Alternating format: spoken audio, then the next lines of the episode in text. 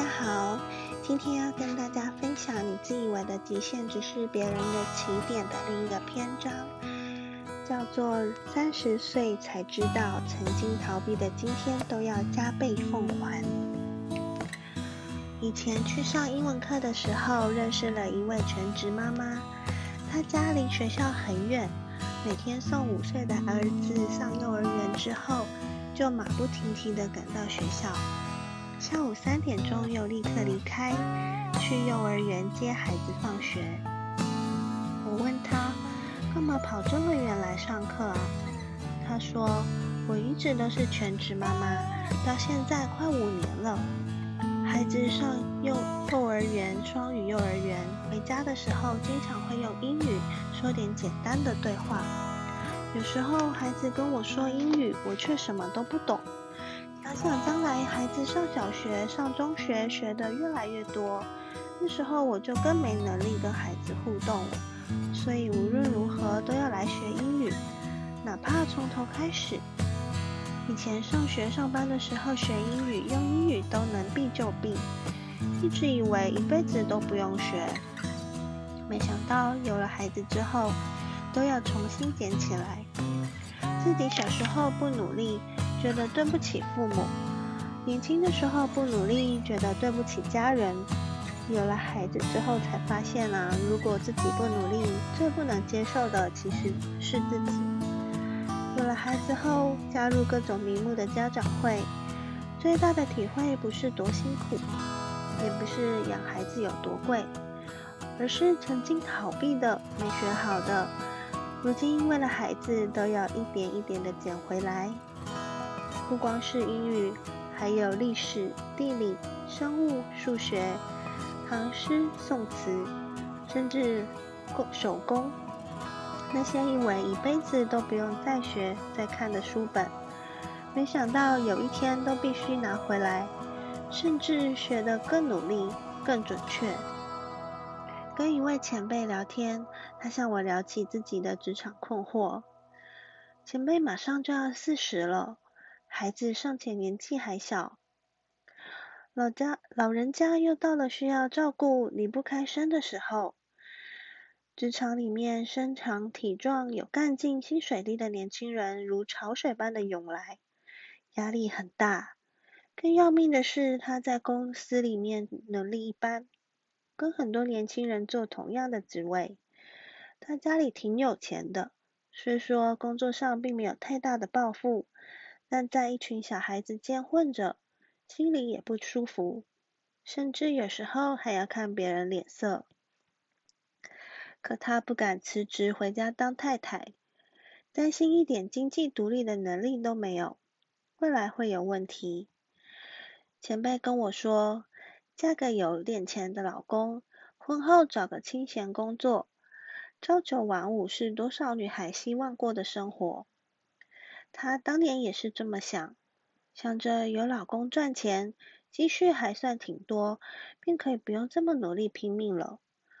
于是便怀着不争也不抢，能推给别人，自己绝对不做的心态，在职场里打混，准时上下班，照顾家里和老人家，没事就逛街美容。那时候她才二十六七岁。未来的职场生涯还有二三十年，混日子一天两天可以，可三十五年下来，三五年下来，差距就显而易见喽。特别是女人到了三十岁之后，各方面的压力都会一起涌现。如果自己没有一点真本事，不安全感会一天比一天强。我从二十一岁开始实习。二十二岁毕业工作，进入知名的大公司，入行又早，看着身边好多二十五六岁的朋友，职位也不过比自己高一阶，生活上面也不比自己宽裕太多，总觉得自己的未来无量，想着自己还年轻，多努力，等到二十五六岁，工作和生活一定会比他们要很多，好很多。三四年后，真的到了二十五六岁了，我的人生并没有到达预期的成就，只是比过去这个年纪的朋友好一些而已。回想起来，大概是因为自己起步早，便洋洋得意于年龄优势，觉得有的是时间，便打打闹闹，也不争分夺秒，结果蹉跎了岁月，用尽了青春。今天的自己虽然一点都不敢懈怠，但是身体已经无法像刚毕业的时候熬夜加班还热血奋斗。生活里面也有很多的事物让自己无法专一的去做一件事了。职场上面还有一个很有趣的现象，大部分的人在初入职场时水准都差不多，但到了三十岁左右，有的人能步步高升，有的人却原地不动。在长年长一点，有的人辞职了，并美其名的寻找内心的理想。有的人平步青云，成为高阶主管，走向事业巅峰。当然了，这其中除了厌倦工作以外，还有更重要的原因，就是越往高处走，越需要扎实的基础。这个基础包括了专业和能力，也包括了人脉与 EQ。如果在职场早期没有好好积累和锻炼，就像读书一样，没有扎实的基础，那么越往高处走，困难就会越大。而这个困难，因为环境等各种原因，很难再克服了。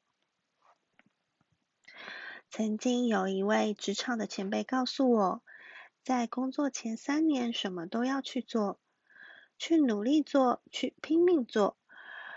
有多余的精力，不要太沉迷于酒吧、夜店、KTV。纵然前三年最辛苦，薪水薪水最低，但看起来投资报酬率过低的三年，却是人人都愿意毫无保留教你的三年，更是奠定未来职业生涯基础的三年。别说什么工作是为了生活，而不是全部的生活之类的话，前三年还没有资格说这样的话。环顾自己和周围朋友的职场挫折，追根溯源，都与职场前三年的基础有关。那些曾经逃避的辛苦、困难，自以为幸运没有分配到自己头上的麻烦事，总有那么一天会成为自己职业生涯中的弱点，让你懊悔当初为什么不多长个眼睛看一看。我和我周围的朋友都到了三十而立的年纪了，平时偶尔会说说自己的烦恼和遇到的困难，而这些问题仔细想想，无一不是因为早年偷懒造成的，也是从三十岁开始，人与人之间的差距开始清楚的区分出来。到了这个年纪，有家庭、有长辈、有孩子，再说奋起直追。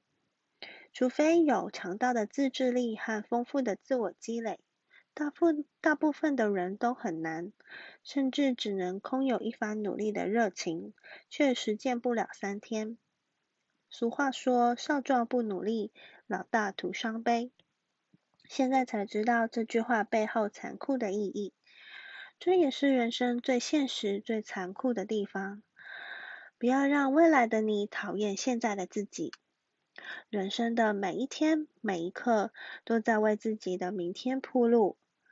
今天你后悔懊懊恼的地方，都是你昨天脑袋进的水。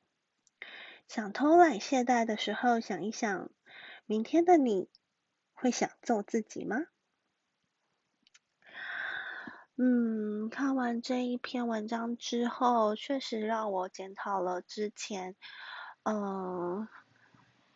有时候上班下班的固定的模式，下班之后追剧，好像一整天就这样蹉跎过去了。休假的时候也是在家里什么都没做的那一段时光，真的好浪费时间了。那我想起曾经有一个朋友跟我说过的话，他说他觉得睡觉很浪费时间。我听到这一句话的时候，觉得哇，好不可思议哦！因为我最喜欢睡觉了，睡觉可以让自己放松，而且不用去想任何困难跟麻烦的事情。所以当我觉得很不愉快或者是不开心的时候、压力的时候，就会跑去睡觉。但是这位朋友呢，他给我的解释是，他觉得人之后就是要永远睡觉嘛，总是会遇到那那那个时候。但是在那之前呢，我们人活着就是要做很多自己想做的事情，但是都大部分的时间都把它睡觉了，不是很很可惜吗？所以觉得哇，这个。很多成功人士会早起，真的就是有他的原因诶，因为他比别人多工作，多呃自我成长，学习了一些，所以日积月累，他们的程度，这些成功人士的程度，当然就会跟一般人不一样。所以就是在于自己想不想要达到像那样子程度的人生。如果只是想要一个平凡的人生，我觉得，嗯，可能不用像书上说的这么努力。但是如果想要自己的人生稍微再更好一点的话，真的就是要看自己的努力有多少了，所以，嗯，我觉得最近在阅读的过程当中学到了很多，呃，不管是自己有兴趣的营养方面的知识，或者是在职场上面，或者是对人生方面的一些，呃，激励的书籍。这些都会成为我生活的一种养分，在工作上面也会更有动力。所以阅读对我来说是一件很很快速又方便可以成长的方式。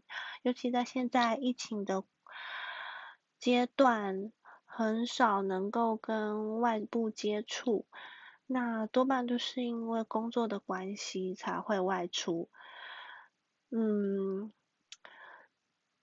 如果在家里的这段时间能够好好的利用，然后多阅读一些对自己的人生、心灵还有成长有帮助的书籍，我觉得也是一件很好的事情。我刚刚就是接到家里的电话，那我的一个妹，我的妹妹呢，她就是在。嗯，工作上面遇到了一些问题，想要找我讨论。但因为我跟她差了八岁左右的年纪，所以可能在职场上面的经验比他多一些。那他现在想要争取的一个主管的职位，我觉得在他现在这个年纪来说，可能有一点早。但是我觉得。如果有这个心，其实也不算太早。但是在前面的努力，我觉得可能在方法上面需要调整的地方有一些，呃，嗯，需要时间上面的一些催化，然后加上自己，如果可以多。询问一些成功人士的经验，或或看一些成功人士管理的书籍，我相信对他的绩效知识考核会有帮助。虽然我自己没有当过主管，但是我的主管告诉我，他很多时候不知道该怎么解决的时候，会先去找书来看，因为其实人类的文明这么多这么久。前面的人，这些历史，嗯，还有走在我们前面比我们早出生的人这么多，他们成功的经验是什么？他们已经写在书上告诉我们了。所以我觉得，呃，很多时候因为不喜欢念书而不去念书，到最后这些都是会加倍加倍奉还的。嗯，人家说终身学习，活到老学到老。在离开学校生活之后，并不是就完全就不用再碰书了，而是我觉得要培养一个自律、有规划的阅读，让自己不断的提升。不管是对工作也好，要改善自己的生活品质也好，知识就是力量。我一直相信这句话，所以督促自己要多阅读，然后要早起，有规律的生活，嗯，才能够有更好的人生。大家觉得呢？如果您喜欢今天节目的内容，请帮我按赞、留言、加分享。如果还没有订阅我的频道的话呢，再帮忙我订阅一下哦。感谢你的收听，我们下次见，拜拜。